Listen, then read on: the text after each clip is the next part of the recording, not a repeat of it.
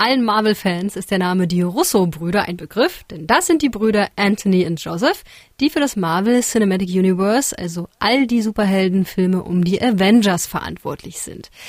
Ihr neuer Film Cherry hat mit Superhelden aber so überhaupt nichts zu tun, abgesehen davon, dass Spider-Man-Darsteller Tom Holland die Hauptrolle spielt.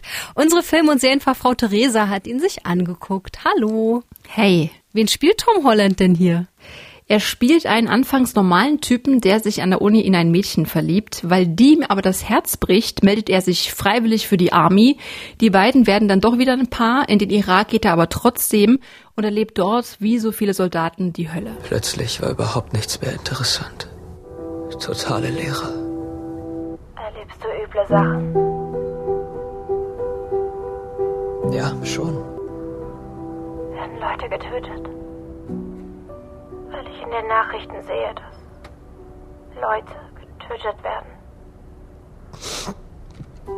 Hallo? Ja, Baby, ich bin noch da. Du wirst es überstehen, okay? Kannst du mal kurz was von dir erzählen? Was bei dir so los ist? Als er dann zurückkommt, hat er posttraumatische Belastungsstörungen, richtig krass. Und seine persönliche Hölle, die geht weiter. Und in die zieht er dann auch noch seine Freundin, die mittlerweile seine Ehefrau ist. Oh Gott, das klingt schlimm und auch wirklich nicht nach einem Wohlfühlfilm. Nee, wirklich im Gegenteil. Wobei die Art, wie der Film erzählt wird, eigentlich recht spielerisch ist, so aus dem Off, also Kommentar aus dem Off.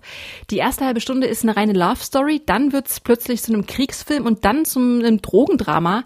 Und dieser Mix und wie es umgesetzt ist, ist super anstrengend. Klingt jetzt ja nicht nach einer Empfehlung. Nee, leider gar nicht. Die Voraussetzungen für einen guten Film sind gegeben. Leider enttäuscht der komplett. Also die erste Hälfte ist noch interessant, aber irgendwann war ich nur noch genervt. Der Film, der zieht sich wie so ein Kaugummi, nicht nur wegen der fast zweieinhalb Stunden. Du hast irgendwann keinen Bock mehr, dieses Junkie-Dasein anzuschauen. Und ich habe mich auch gefragt, was mir der Film eigentlich sagen will.